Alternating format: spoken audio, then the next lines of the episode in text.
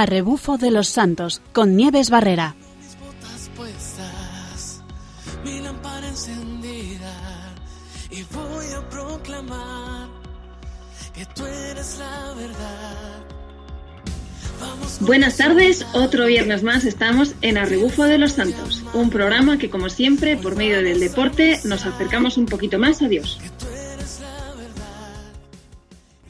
Hoy tendremos un programa en el que daremos un paseo a pie, un paseo un poquito especial, una ruta circular que en la que vamos a visitar eh, una, una ermita, como siempre nos encontramos con un lugar destinado a la Virgen y en esta ocasión veremos la vida de unos santos muy curiosos.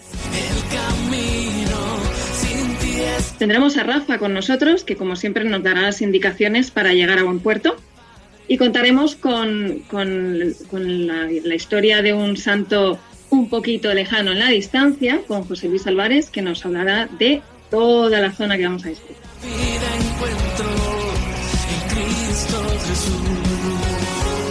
Buenas tardes, como todos los viernes que estamos con ustedes, tenemos a Rafa con nosotros.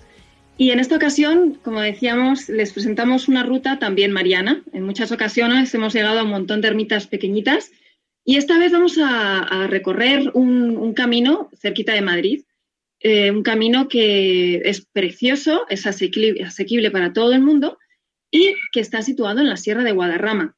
Para ello, Rafa nos va a contar cómo se pasea o cómo se hace esta ruta alrededor de un lago en la zona de La Jarosa. Una ruta que ya digo se puede hacer en familia y se puede hacer eh, para gente que a lo mejor no está muy acostumbrada a caminar, pero sí le, gusta, le gustaría empezar, le gustaría tomar esta iniciativa. Buenas tardes, Rafa, ¿cómo estamos? Buenas tardes, Nieves. Muy bien. Pues nada, Bueno. vamos a comentar.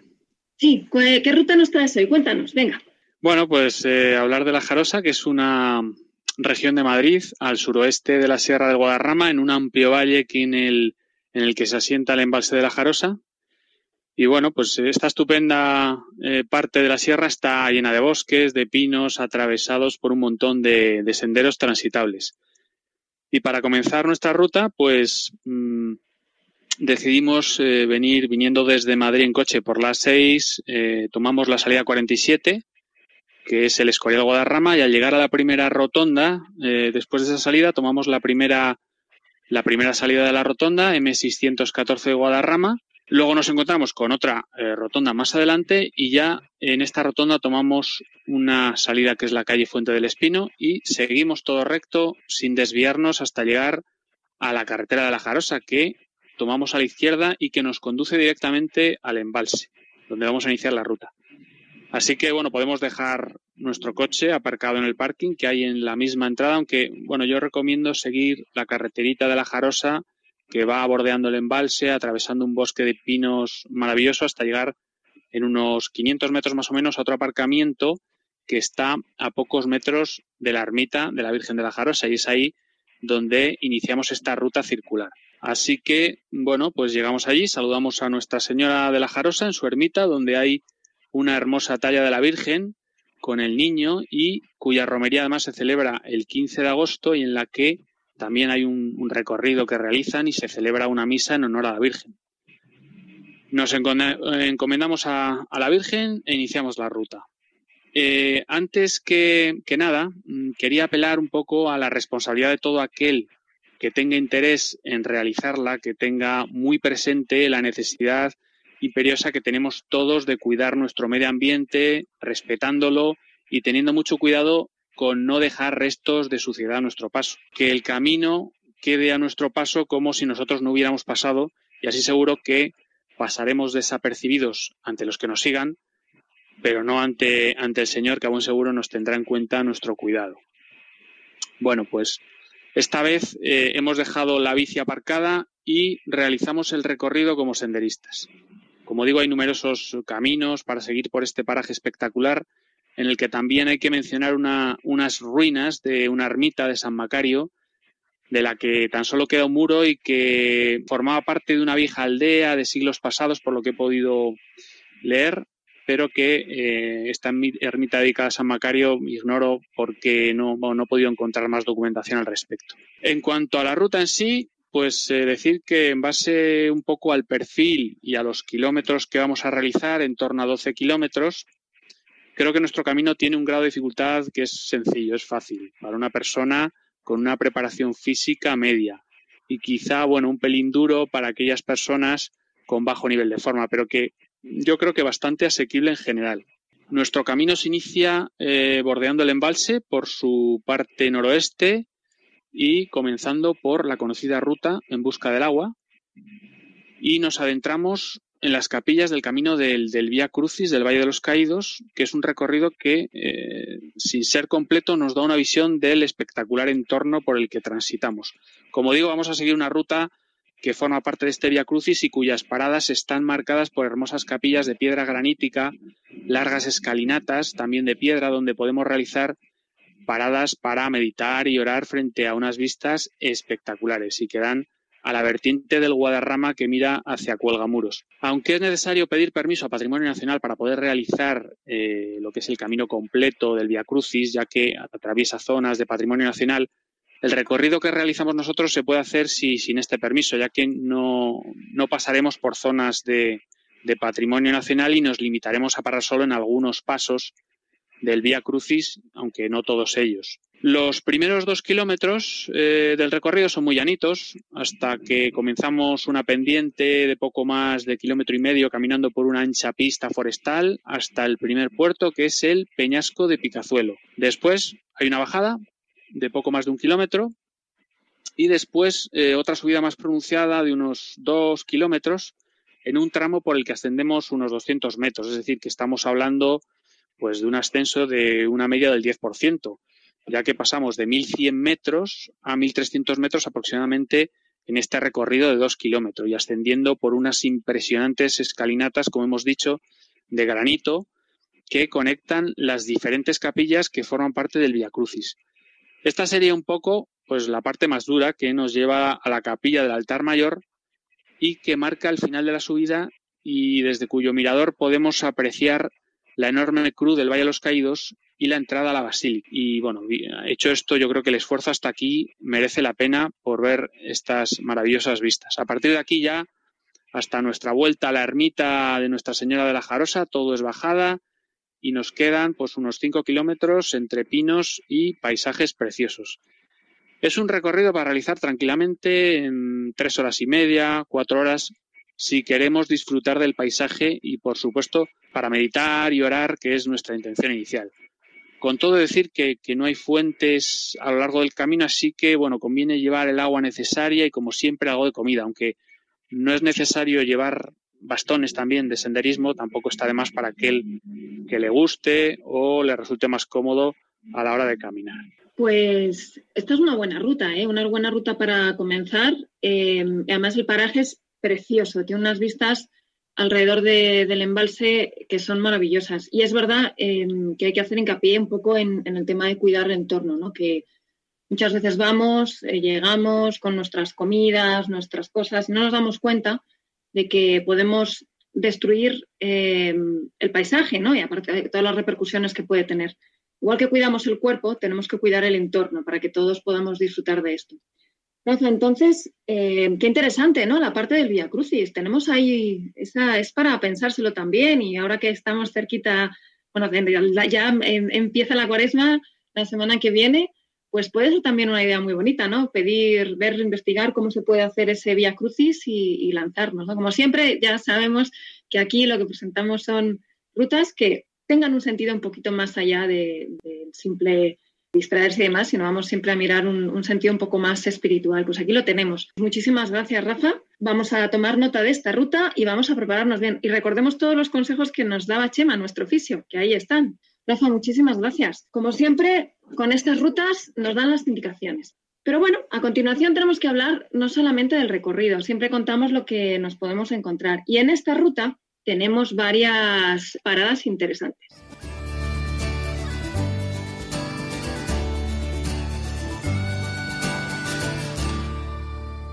Y a continuación vamos a hablar de, esas paradas, ¿no? Para empezar, paramos en la ermita de la Jarosa. La ermita de la Jarosa, hay que decir que es una ermita que no es antigua, porque se empezó a construir en 1956. Es una ermita chiquitita, normalmente está cerrada al público, pero mm, hablando con, el sacerdote que lo llevaba, me decía que se puede ver, ah, tiene unas ventanas por las que se ve y tiene una imagen preciosa, tiene una imagen de la Virgen de madera muy dulce y muy bonita y, es la, bueno, hay que decir que es la patrona de Guadarrama, que, que van todos los años y celebran el 15 de agosto, el Día de la Asunción, celebran una fiesta grande. Una fiesta grande con romería eh, con la que trasladan la Virgen de- desde la ermita hasta la iglesia de San Miguel de Guadarrama y luego la, y la vuelven a llevar, ¿no? Mm, Normalmente se, atrae, se lleva la Virgen al pueblo para poder venerarla, para poder celebrar y, y en este caso en Guadarrama también lo siguen haciendo. Siempre celebran la fiesta con, salen prontito de la iglesia de San Miguel cuando lo van a llevar a la ermita de nuevo y van, pues también van las hermandades de los romeros de la Casa de Garín, van con carrozas, van con, o sea, con, con muchísima alegría, cantando y luego eh, celebran también ahí una Eucaristía. Es todo el día de fiesta y todo el día de, de pues eso, de, de agradecimiento a la Virgen. Es lo que se llama la bajada de la Virgen, ¿no? Que primero la, eh, empieza con, con una serie de actos religiosos, con los primeros días de agosto, y se baja desde la, desde la ermita hasta la parroquia de San Miguel Arcángel, como les decía, en una carroza tirada por bueyes y acompañada por la hermandad de romeros. Eh, luego hacen, bueno, a veces hacen paradas, le cantan a la Virgen, etcétera, etcétera. Y luego después la vuelven a, a llevar. La primera romería se celebró ya en 1956, que se dice pronto, ¿no? Hay, la verdad es que hay devoción a la Virgen de siempre y, bueno, ahí está. Yo invito a que la gente, cuando volvamos a tener esta posibilidad de salir, o, o poquito a poco que vayan a visitarla, ¿no? Primero podemos hacer esta ruta y podemos parar allí, qué buen destino o qué buen comienzo de ruta. Pues esto en cuanto a la ermita de Nuestra Señora de la Jerusa, muy recomendable por el entorno, además, mm, cada vez que hablo con gente que la ha ido a visitar, me ha dicho lo mismo, hay unas vistas espectaculares, merece muchísimo la pena el ir por allí y, bueno, puedes tener un encuentro de, eh, con Dios en esa ermita y también en, la, en medio de la naturaleza, ¿no? Que siempre, siempre nos, lleva, nos puede llevar a Dios. Pues esto en cuanto a la ermita. Después vamos a hablar de muchas más cosas. Enseguida, en la siguiente sección, seguiremos hablando de todo lo que hemos aprendido en este recorrido.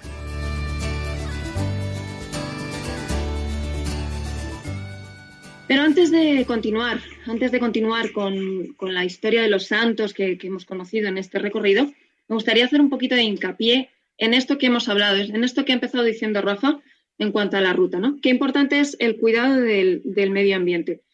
En este programa hablamos del cuidado del cuerpo, hablamos de dar consejos con un fisioterapeuta fantástico, Chema, y hablamos de cuidarnos nosotros. Pero también tenemos que tener en cuenta que hay que cuidar el lugar donde vivimos. De ello nos habla el Papa Francisco. Y me gustaría que, bueno, cogiendo la encíclica Laudato Si, veamos un poquito la importancia, ¿no? ¿Qué, ¿Qué, relación puede tener con esto que nosotros hablamos aquí del deporte, el cuerpo, lo físico, eh, hacer deporte no solamente pues para ser un, un, un, poquito mirarme a mí mismo, ¿no? sino mucho más allá. ¿no? Pues hay varios párrafos que me han parecido muy interesantes en esta, en esta encíclica en la que se habla de todo esto.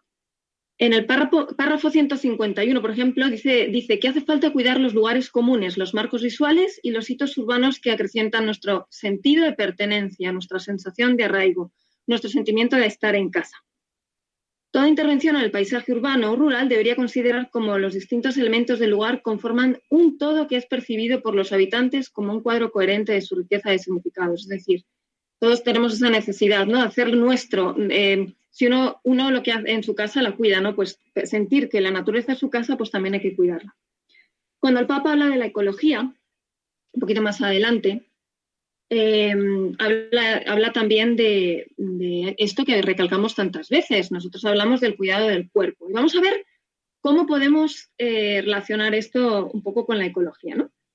Nos habla de la ecología humana y nos dice, la ecología humana implica también algo muy hondo, la necesaria relación de la vida del ser humano con la ley moral escrita en su propia naturaleza, necesaria para poder crear un ambiente más digno. Decía Benedicto XVI que existe una ecología del hombre, porque también el hombre posee una naturaleza que él debe respetar y que no puede manipular a su antojo. En esta línea, cabe reconocer que nuestro propio cuerpo nos sitúa en una relación directa con el ambiente y con los demás seres vivientes. La aceptación del propio cuerpo como don de Dios es necesaria para acoger y aceptar el mundo entero como regalo del Padre y casa común, mientras una lógica de dominio sobre el propio cuerpo se transforma en una lógica a veces sutil de dominio sobre la creación. Aprender a recibir el, propio cuerpo, a cuidarlo y a respetar sus significados es esencial para una verdadera ecología humana. Es decir, cuidamos nuestro cuerpo, cuidamos el entorno, cuidamos nuestra casa y, y además sigo leyendo porque es muy interesante. Dice, también la valoración del propio cuerpo en su feminidad o masculinidad es necesaria para reconocerse a sí mismo en el encuentro con el diferente. De este modo, es posible aceptar gozosamente el don específico de otro o de la otra, obra del Dios creador, y enriquecerse recíprocamente. Al final, todo nos lleva, el cuidado del cuerpo y el cuidado de la naturaleza nos lleva indudablemente a Dios. Es esencial cuidarlo. Por eso, eh, si cuidamos el cuerpo, si el cuerpo es, eh, es, la, es, la, es templo del Espíritu Santo, ¿no? Pues cómo no vamos a cuidar esa casa. Pues lo mismo, ¿no? Y luego, esto también, esta, esta encíclica y con la ecología nos, en, nos, en, nos saca un poco hacia los demás, ¿no? Porque plantea qué tipo de mundo queremos dejar a quienes nos sucedan, a los niños que están creciendo, ¿no? Eh, no solamente es eh, el ambiente lo que se cuida, sino se cuida también nuestra forma de actuar, ¿no? Eh, nuestra forma de actuar de cara a los demás. Si somos cuidadosos con lo nuestro, también podemos dejar un mundo mejor para los demás. Y como en este programa que estamos en Radio María estamos muy relacionados con la Virgen, también forma parte de esta encíclica. Eh, el Papa Francisco habla de, en, en, ella de cómo eh, nos lanza un párrafo en el que dice, María, la madre que cuidó a Jesús, ahora cuida con afecto y dolor materno este mundo herido. Así como lloró con el corazón traspasado la muerte de Jesús, ahora se compadece del sufrimiento de los pobres crucificados y de las criaturas de este mundo arrasadas por el poder humano. ¿Cuántas veces destrozamos todo, ¿no? Y, y, con ello destrozamos la naturaleza y también hacemos que repercute en el sufrimiento de muchas personas, ¿no? Cuántas veces el no cuidar la ecología, o sea, el no cuidar la naturaleza provoca desastres naturales que hacen eh, sumir a la pobreza tremenda, profunda a muchísimas personas. Pues ahí lo dejo. Y como me gusta siempre, eh, bueno, pues ver que todo este tipo de, mensajes, todos estos textos, bueno, mm, siempre me gusta ponerlo en boca de gente, Hoy les voy a plantear escuchar a unos chicos jóvenes fantásticos que hablan precisamente de esto, de esta encíclica. Tienen una, es un grupo de, rap, de rap cristiano, eh, Not From This World, que es fantástico, que tiene un rap eh, basado en valores positivos, en la fe, y, que, habla de esto en sus canciones. A mí me encanta ver que los jóvenes son los primeros en creer profundamente en, en el mensaje del Papa y en transmitirlo. Así que aquí les dejo la canción.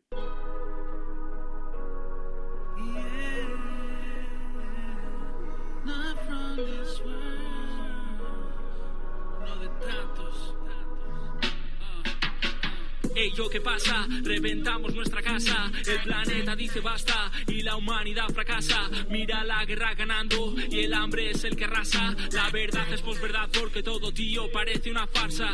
Que vamos a dejar a nuestros hijos muchos millones y de desperdicios. Incoherencia es la herencia, el sino. Salva animales, pero no al vecino. Mundo frío, lleno de críos, todo infantil. Nadie quiere líos, no queréis niños, hay desvaríos. Pero en verdad sois todos críos y todos somos cómplices. Llegamos hacia el límite. Decimos no hago daño nadie, pero que el mal no te pille. Realmente somos conscientes de que vale esta vida. Medio mundo tirando a la basura lo que no tiene el resto de comida. Hoy doy las gracias. Bueno, y como siempre, pues vamos ya a, um, hablar en este programa de lo que nos, nos lleva, bueno, lo, lo, que es la esencia de este programa, ¿no? Vamos a hablar de los santos que nos vamos encontrando poco a poco, porque, como bien saben, este programa que se llama A Rebufo de los Santos significa ponerse detrás de ellos para que ellos que ya han vivido, ya han tenido sus sus dificultades, nos enseñen todo lo que han aprendido y lo podamos aplicar en nuestras vidas. Porque aquí pensamos que la vida es como una ruta que tenemos que ir haciendo poquito a poco para llegar al destino final, que es el cielo. Pues vamos a ver cómo ellos, que ya lo han hecho,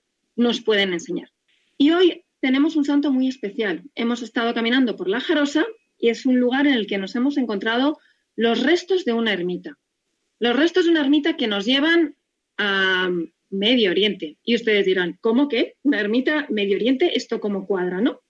Pues sí, porque es una ermita dedicada a un santo de Medio Oriente. Aquí me gustaría hablar de un poquito de analizar un poquito cómo es la iglesia de Medio Oriente, que tiene sus, sus, variantes, ¿no? Y sí que me gustaría hablar de tantos cristianos que viven en este momento en estos países y de los que muchas veces nos olvidamos. ¿Cuántas veces he escuchado en Belén que se olvida de que somos, de que allí hay cristianos, ¿no? Hay poquitos, pero siguen estando, ¿no? Entonces esta, me encanta haber conocido, habernos encontrado con este santo porque nos enlaza directamente con ellos. Y hay muchos jóvenes cristianos, mucha gente que está viviendo la fe allí, a pesar de todas las dificultades, y ellos sí que nos pueden enseñar, ¿no? Y, que siguen muy vivos. Y prueba de ello es, les he traído una pequeña canción en árabe, pero una canción de un grupo de jóvenes que se llama eh, Live Team, que cantan en árabe canciones cristianas, porque los cristianos de, Medio Oriente son árabes. No nos olvidemos que el cristianismo desde el principio, desde los primeros siglos, empezó a extender desde Tierra Santa hacia Egipto, Siria, todos los países que hay alrededor. Luego, los cristianos árabes son, cristianos allí son los árabes, ¿no? Bueno, pues vamos a escuchar una canción que, traducida, habla de, mm, la letra es muy bonita, habla, dice, busqué mucho para encontrar algo que me hiciera feliz, algo que pudiera satisfacerme. Pero cuando me perdí, maravillado en este mundo, mi corazón seguía vacío y sediento. Eh, escuché a alguien que me llamaba por mi nombre, que me tendió su mano y me dijo, te conozco, te he creado y siento tu dolor. He venido a ti, mi amado, muerto por ti en la cruz, te he regalado la vida y te he salvado y todos tus pecados son perdonados. Esto lo dicen chicos y chicas de, de 20 años en Egipto, cantando en medio de todas las dificultades que puedan tener, ahí siguen siendo fieles. Así que aquí les dejo con ellos.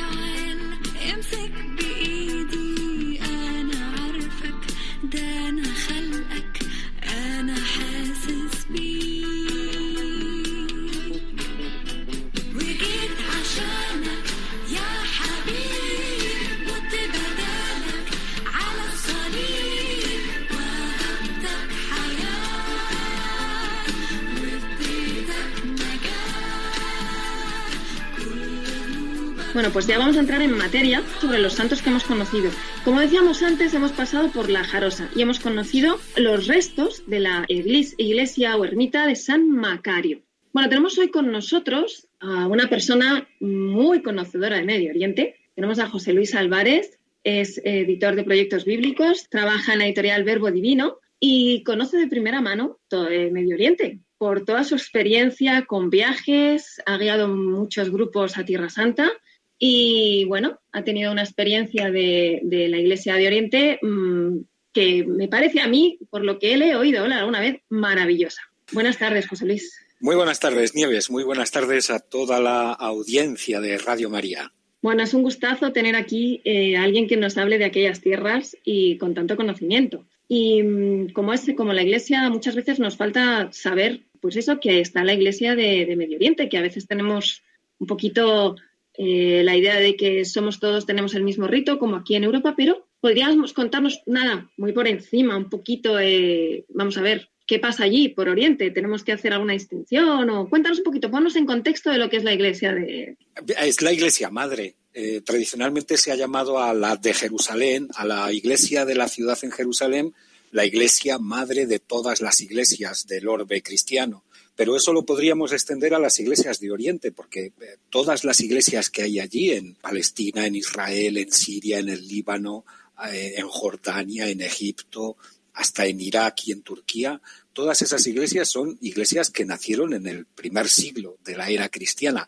Más aún, si nos concentramos en Egipto, eh, ellos tienen, los cristianos de Egipto tienen el orgullo de decir que la Sagrada Familia estuvo allí San José, la Virgen María y Jesús niño, huyendo de la matanza de los inocentes de, llevada a cabo por el rey Herodes, huyeron a Egipto, nos dicen los evangelios. Y los, eh, los cristianos de Egipto tienen el orgullo de decir, aquí también eh, tuvimos a la Sagrada Familia, esto también es Tierra Santa. Es decir, es la iglesia madre, toda la iglesia de Oriente, la iglesia madre de todas las iglesias.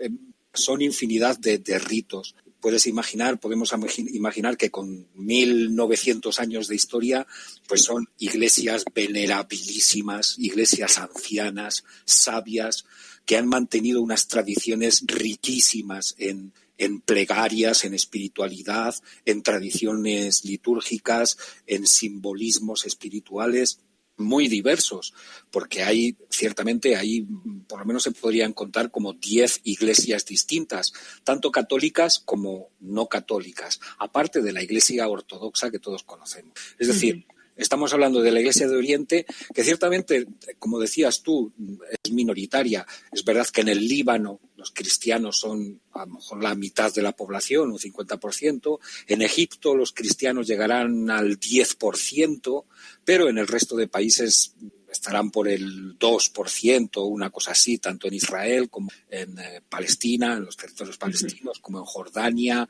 en Irak y en Siria seguramente quedará si algo queda después de las guerras, un pequeño resto. Queda, queda, queda un poquito todavía, claro que queda, sí. Pues, y bueno, pero es súper interesante, ¿no? Porque dices que hay un montón de iglesias, bueno, tienen sus ritos, hay rito, eh, iglesia ortodoxa, iglesia católica, hay más ramas, pero mm, el origen es el mismo para todas, claro. El origen es es el, Evangelio de Jesús, el misterio de Jesús, el, lugar de su nacimiento y sobre todo el, eje central. Eh, los conocemos, lo conocemos los que hemos, conocemos la Tierra Santa. El eje central es la Santa Basílica de la Resurrección, el Santo Sepulcro que se conoce tradicionalmente, ¿no? Eh, mirándolo con buenos ojos, hay quien al llegar se escandaliza porque ve allí que aquella iglesia, aquella basílica eh, pues eh, está parcelada entre ortodoxos, católicos, coptos, eh, eh, etíopes, armenios, y cada uno tiene su horario, su, su, trocito de basílica, etcétera. Pero mirándolo con buenos ojos, al final es la gran riqueza de los que creemos en Jesús. Los, eh, los ortodoxos le rezan en griego, los católicos allí le rezan en latín, los armenios en su venerable lengua armenia, los coptos en, copto, en la lengua egipcia, eh, los etíopes en, el, en la, la lengua Goethe, es decir, resuena la alabanza, se escucha el Padre Nuestro, se lee el Evangelio de Jesús en tantísimas lenguas en el lugar donde, donde murió y resucitó. Esa es la gran riqueza.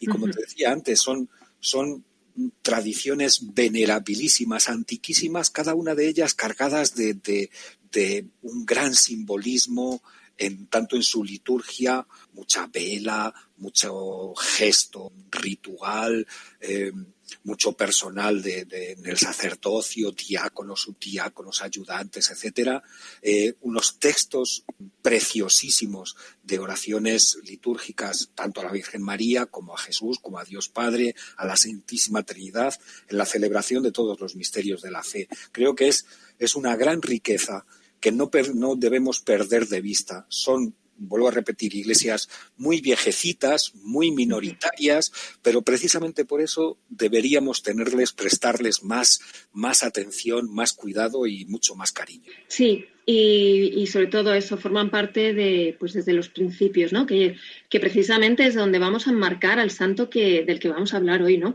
San Macario. Cuéntanos un poquito. San Macario el Grande le, llaman, San Macario el Grande o el Viejo, el Egipcio, el, el, Escitiota, tiene todos los, le han puesto todos los apellidos posibles. Seguramente el de Macario el Grande es el que más, eh, el más popular, el que más suena. Eh, es un santo que vivió allá en el siglo IV en, en Egipto y eh, forma parte de la tríada grande del, de los maestros del monacato antiguo, el monacato cristiano en sus orígenes. San Antonio Abad, que todos lo conocemos, es muy popular, el del 17 de enero, el patrono de los animales.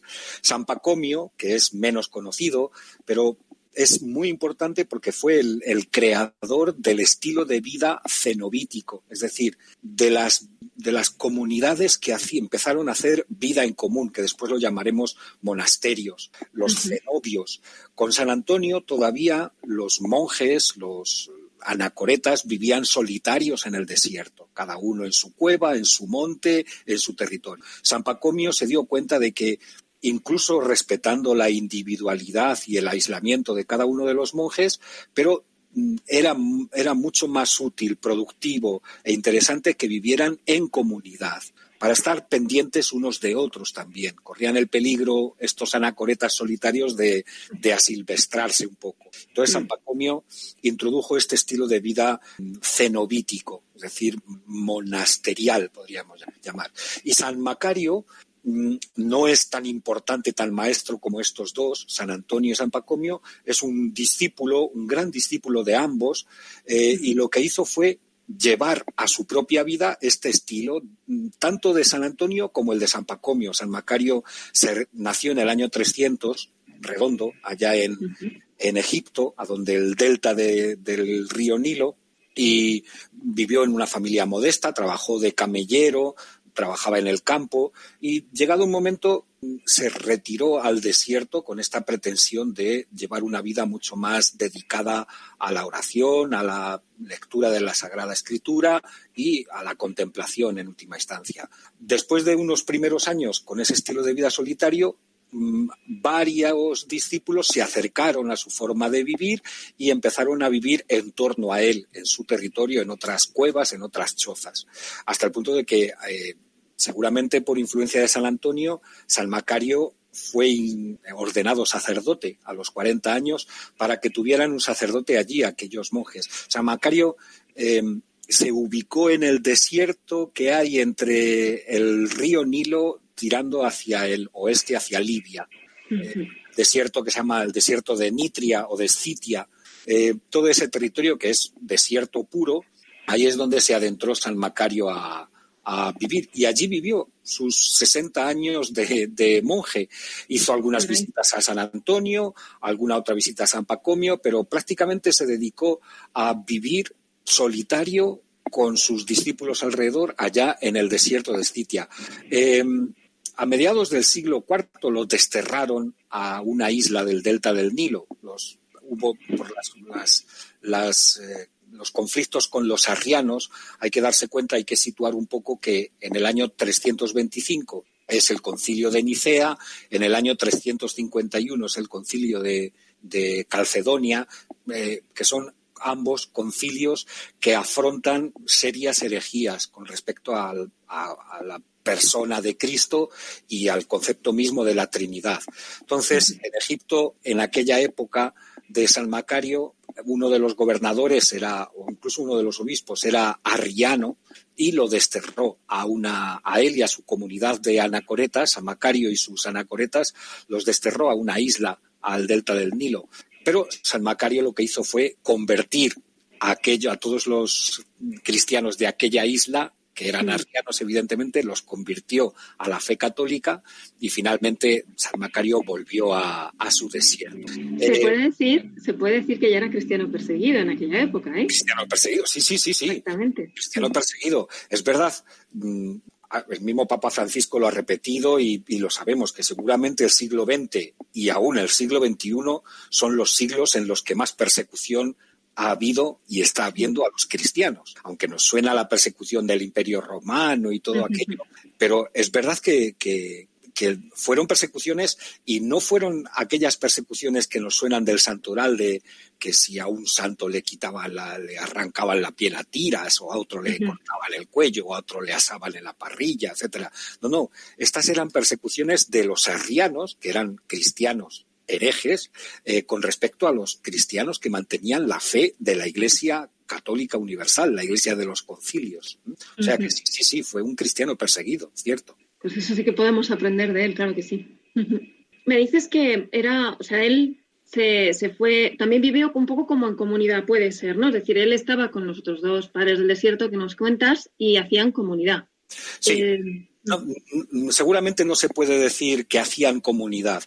algún especialista habla de que era una especie de cooperativa de anacoretas. Es decir, cada uno vivía en solitario en su cueva o en su espacio y luego, eh, probablemente el domingo, se reunían para saludarse, para celebrar la Eucaristía, para tener una comida en común, para compartir sus experiencias, su vida, para confesarse con el sacerdote o los sacerdotes que hubiera, eh, pero más eh, en, el estilo de San, San Macario y el de San Antonio también, es de anacoretas solitario. Luego, te comentaba, vendrá contemporáneamente San Pacomio, viendo este estilo de vida, dirá, es mucho más importante la vida en común, el cenobitismo, cenobio en griego significa justo vida en común, koinos bios, ¿no? vida en común. Entonces San Pacomio será el que idee este estilo de vida de comunidad tal como lo podemos entender hoy. ¿Y cómo era el estilo de vida de estos anacoretas? Porque... Mm, eran, eran, verdaderos maestros espirituales. ¿eh? San, San, Macario es un maestro, lo que tenemos el privilegio de poder, se han conservado los dichos de los padres del desierto y son verdaderas píldoras de sabiduría. En última instancia, se trata de una vida dedicada a la, a la oración, a la penitencia, al ayuno, a la lectura de la Sagrada Escritura y hacer pequeños trabajillos. Hacían, no, tampoco era que, estuve, que estaban al, estilo Tarzán en medio del desierto, no. Tenían una cierta eh, convivencia con las poblaciones cercanas y demás, hasta el punto de que eh, prácticamente todos los anacoretas se dedicaban a hacer algún tipo de trabajo manual, fundamentalmente cestería y cosas de estas con hojas de palma, de palmera, cesterías, cuerdas, esteras y demás. Y con esto les daba para venderlo y que les trajeran un poco de pan, que les proveyeran un poco de, agua, de alguna ropa, etcétera, los, los servicios ultramínimos, podíamos decir, ¿no? Porque por lo demás, su estilo de vida era ese, la oración perpetua, constante y cotidiana, el ayuno, que podríamos decir no extremo, pero sí un ayuno duro, eh, la lectura de la Sagrada Escritura, la meditación de los evangelios hasta, hasta llegar a aprendérselos de memoria y la, oración, la oración constante, sí, ese es su estilo de vida. Y mm, todo esto a mí me viene a la cabeza un poco, eh, los anacoretas me suena a ascetas. ¿Esto está relacionado? ¿No está relacionado? ¿Cómo, cómo es el tema? Sí, claro. Eh, al final es en lo que están empeñados todos estos padres del desierto es en, en ir al desierto precisamente los especialistas se plantean, se han planteado mucho de por qué empezó este, este estilo de vida de los ascetas que se van al desierto, que ocurrió un poco contemporáneamente. Hay como, tres, como cuatro focos eh, contemporáneos. Este de Egipto en este siglo IV, tal vez un poco antes, pero bueno, el siglo IV es el siglo de oro. En Egipto, en, toda esta zona, o bien de la Tebaida con San Antonio, o bien el desierto ahí cerca del delta del Nilo con San Macario. En Palestina, en los alrededores de Belén, el desierto de Judea, también se fundaron varias lauras, varios monasterios. En Siria, un poquito más al norte, con San Simeón, por ejemplo, Estilita. Y en Turquía, la actual Turquía, antigua Capadocia, en el centro de Turquía, el valle de Goremme y demás, con San Basilio, fundamentalmente. En estos cuatro lugares empieza en, este siglo IV, como, como, por arte de magia, este estilo de vida eh, de los anacoretas y después de la vida en común. ¿Por qué? Muchos dicen que se trataba de, de, gente que, que quería más, en el sentido de que en el siglo IV, con el emperador Constantino, en el año 313, cesan las persecuciones oficiales del imperio a los cristianos. Hasta entonces los cristianos estaban tan contentos porque decían, bueno, si nos persiguen, morimos mártires, vamos derechos al cielo. Esto, está, esto está hecho. Claro, cuando cesan los martirios, cuando cesan estas persecuciones oficiales, muchos cristianos dicen, mm, ahora ya, ¿cómo vamos a conseguir ir al cielo? Porque es verdad que contemporáneamente el cristianismo empezó a a relajarse, a, aburguesarse, a acomodarse a los estilos sociales de la no persecución. Entonces muchos cristianos dijeron, no, no, yo quiero vivir hasta el fondo mi fe, y hasta el fondo significa hasta el fondo martirial. Quiero ser mártir como Cristo. Eso, viviendo en esta sociedad no lo consigo porque ya puedo ir perfectamente a misa, no hace falta que haga ayunos, no me van a perseguir, al contrario, es un honor ser cristiano, pues me voy al desierto. Me voy al desierto y allí, en, con la falta de todo, falta en primer lugar de convivencia, en segundo lugar de, de, lujos, y en, tanto en la comida como en el dormir, como en las casas.